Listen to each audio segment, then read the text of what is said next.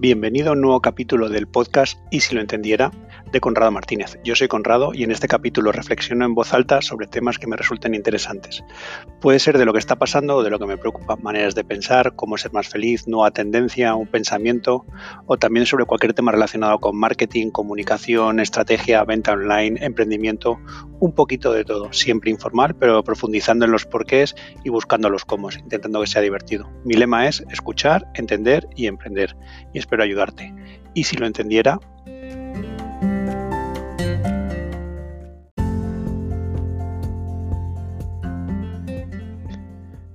¿De dónde sale el tiempo?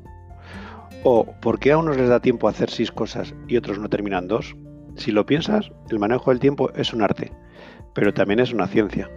Yo hace tiempo escribí un post sobre el manejo del tiempo en mi web de Conrado y más, y como es uno de los más leídos, es por lo que me he decidido hacer este podcast sobre cómo manejar el tiempo.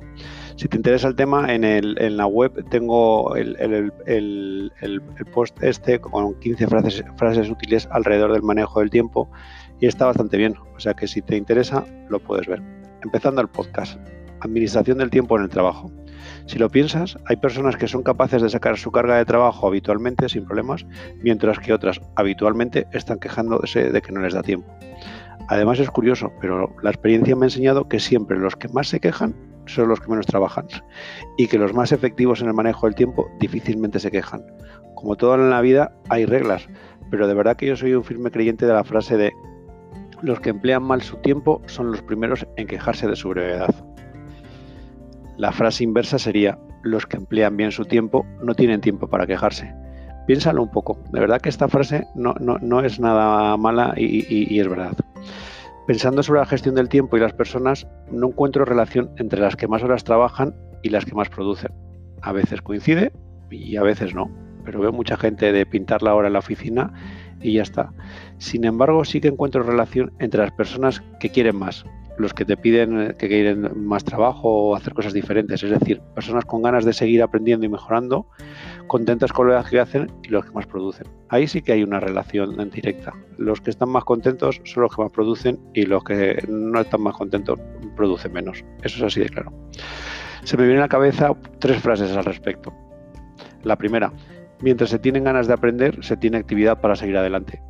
Bueno, por supuesto, ninguna de las frases es mía. O sea, yo en esto lo que soy es un, gran lector. Ahora también oigo, mucho podcast. Me gusta más el formato del podcast infinitamente más que el del vídeo y, es más cómodo que, que, leer, aunque por supuesto sigo leyendo.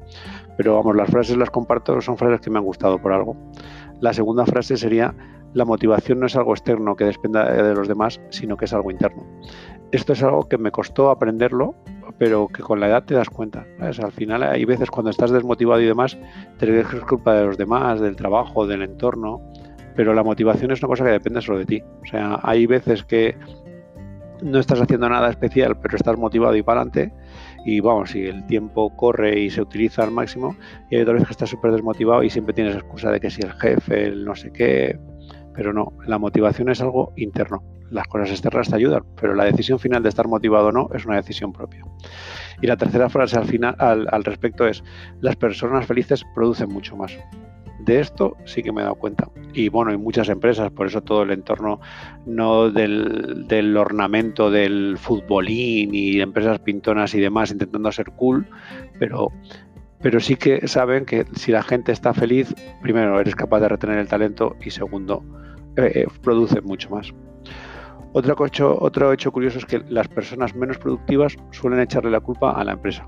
Si lo piensas, las cosas no funcionan como deberían, no se les reconoce sus méritos, los jefes son unos incompetentes, las cosas funcionan mejor en la empresa de al lado, le ha contado a su primo que ellos fíjate lo que hacen en el otro lado y no sé cuántos, mientras que aquí es todo terrible. Párate un minuto a pensar sobre todo esto e intenta identificarte en qué lado estás. Piénsalo, a ver en qué lado tú crees que estás y, también puedes identificar a personas que están en los dos. Si estás en el lado oscuro, no te preocupes, se puede mejorar. El primer paso es identificar el problema y lo acabas de hacer. O sea que ya a ti por lo menos este podcast te ha servido para algo. Y si no, piensa en la gente y ya verás cómo los catalogas enseguida en un lado o en otro. La segunda parte de este podcast es la gestión del tiempo personal. Una de las grandes verdades sobre el manejo del tiempo es que la gestión del tiempo es en realidad la gestión de la vida Por eso es tan importante hacerlo bien. Porque el tiempo pasado ya nunca se puede recuperar. Igual que la vida pasada nunca se puede recuperar, repetir.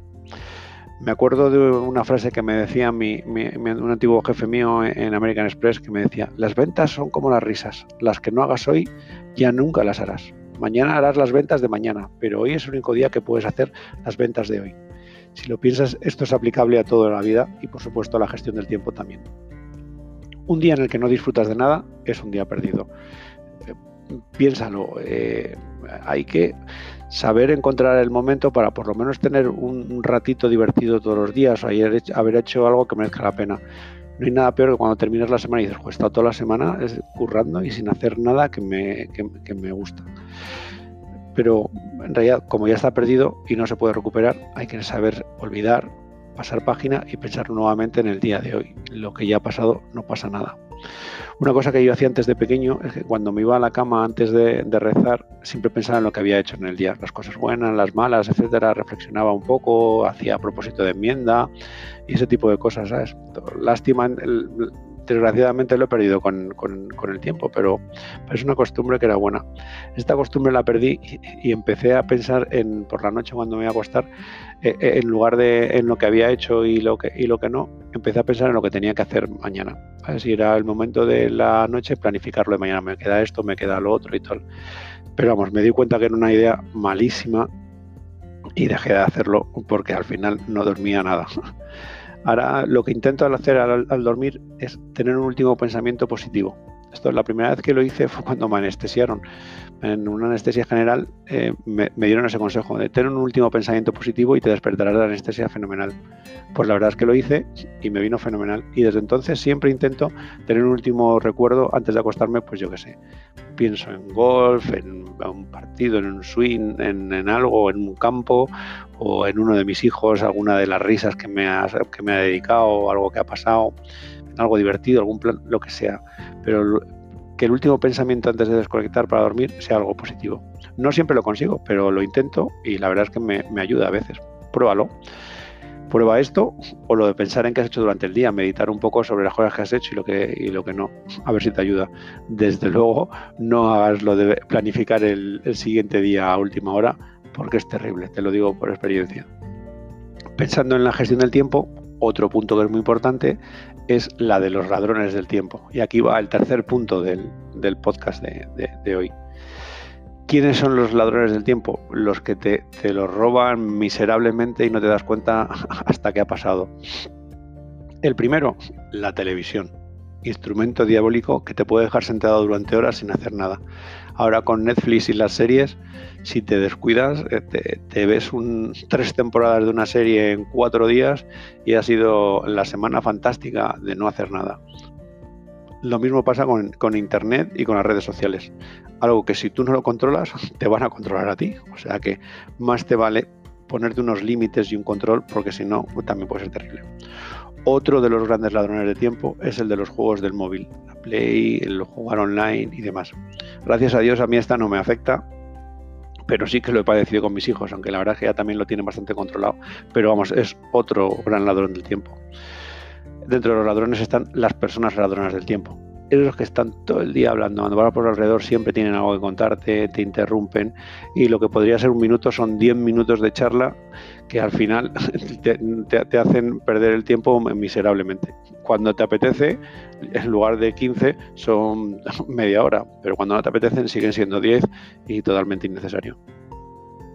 Otro de los grandes ladrones de tiempo es la pereza es un genérico para hacer alusión a eso que, se apodera de ti y que no te deja salir del sofá. Estás ahí aplastado y sí sabes que tienes que hacer algo, pero ya lo harás luego, luego dentro de un rato, después de cenar y al final, al siguiente día y no pasa nada. Y el último ladrón del tiempo es un término mío, yo le llamo la nebulosa. Con esto me refiero a ese estado en el que están algunas personas que siempre tienen mucho que hacer, siempre, uy, yo es que no sé cuántos, yo fíjate, yo más, y he tenido que hacer y tal. Pero realmente como no lo tienen organizado ni programado, pues lo que, lo que más le cuesta es acabar las cosas y siempre tienen la sensación de, tener prisa, de que no les queda tiempo ni para pensar y es que lo tienen que hacer. Van siempre con prisa, pero, pero al final nunca van a ningún lado. Estos son los grandes ladrones del tiempo. Piensa en, tus ladrones del tiempo. ¿Quiénes son tus ladrones del tiempo? Si los identificas, te será más fácil gestionarlos y así controlar tu mejor tu gestión del tiempo. Dedícale un minutillo a los ladrones del tiempo, a ver quiénes son los tuyos.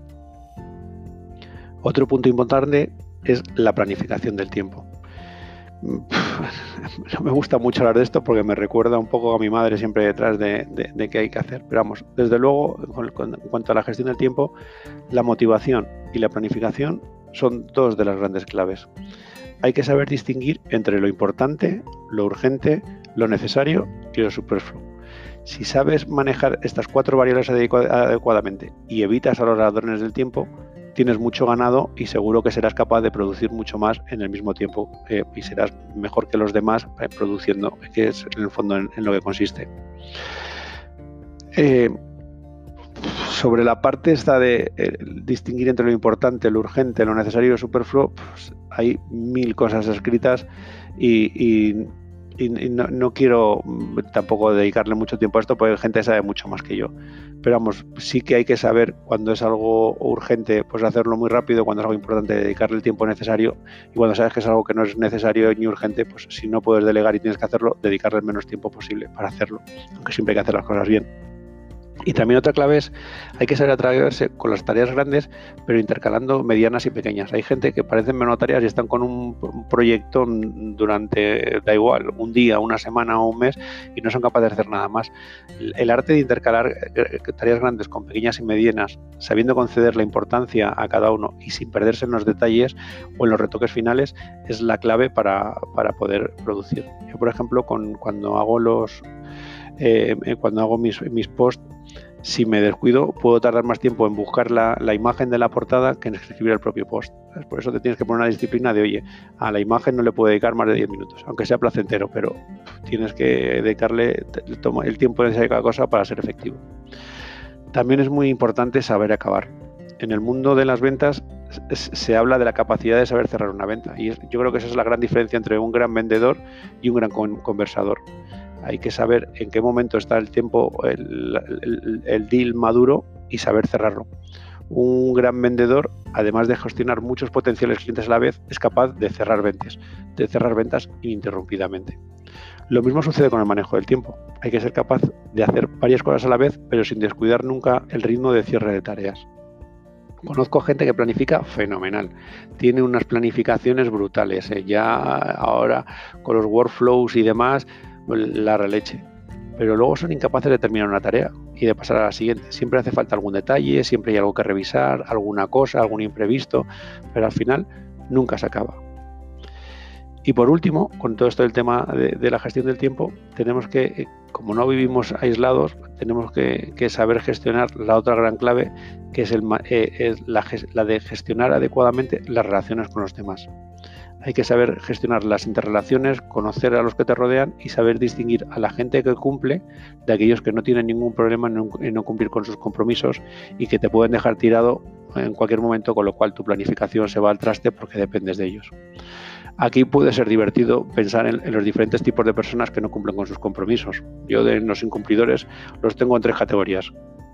Los que sencillamente son incapaces personas que siempre tienen algún problema, algún detalle, alguna dependencia, les ha pasado algo, pero sabes que son incapaces y que nunca lo van a hacer. Y, no lo cumplen por norma. También hay personas que tú los ves que están muy centrados en sus prioridades. Entonces, si las tuyas coinciden con las suyas, pues no hay ningún problema. Pero como sus prioridades vayan por otro lado, pues hasta que no terminen con lo suyo, no van a ir con lo tuyo. Entonces también tienes que, que identificarlo porque es diferente cómo tienes que tratar a unos que a otros. Y el tercer tipo es el que yo llamo flores del campo. Esas personas que están ahí y que hacen las cosas, pero que nunca puedes estar seguro de qué es lo próximo que van a hacer o cuándo lo van a acabar, pasa un, suspiro y, se desconectan y a ver cuándo se van a conectar, pero bueno.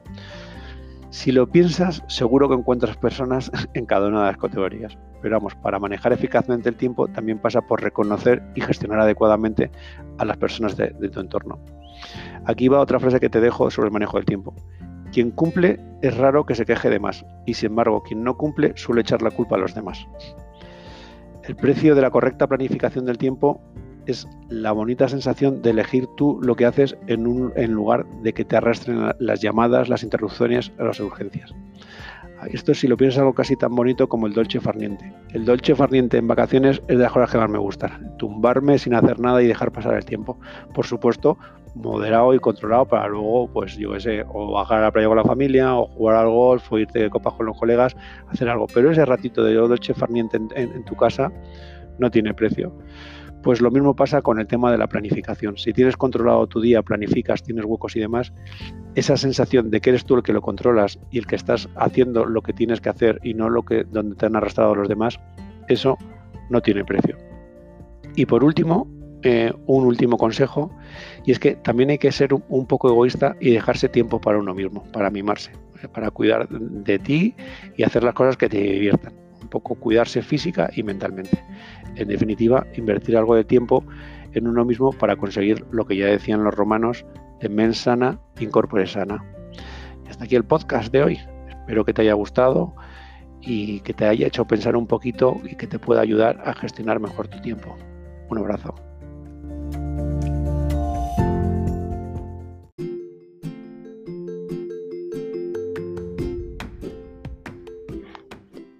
Y hasta aquí el podcast de hoy.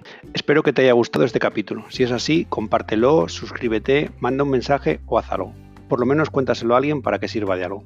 Recuerda, esto se llama ¿Y si lo entendiera? El podcast donde en plan diario personal, Conrado Martínez, que soy yo, abordo temas de interés, cómo ser más feliz, más positivo, alguna nueva tendencia y también temas de marketing, comunicación, estrategia, blogging, en fin, un poco de todo, pero siempre con el lema escuchar, entender, emprender, emocionar. Y si lo entendiera, easy and happy.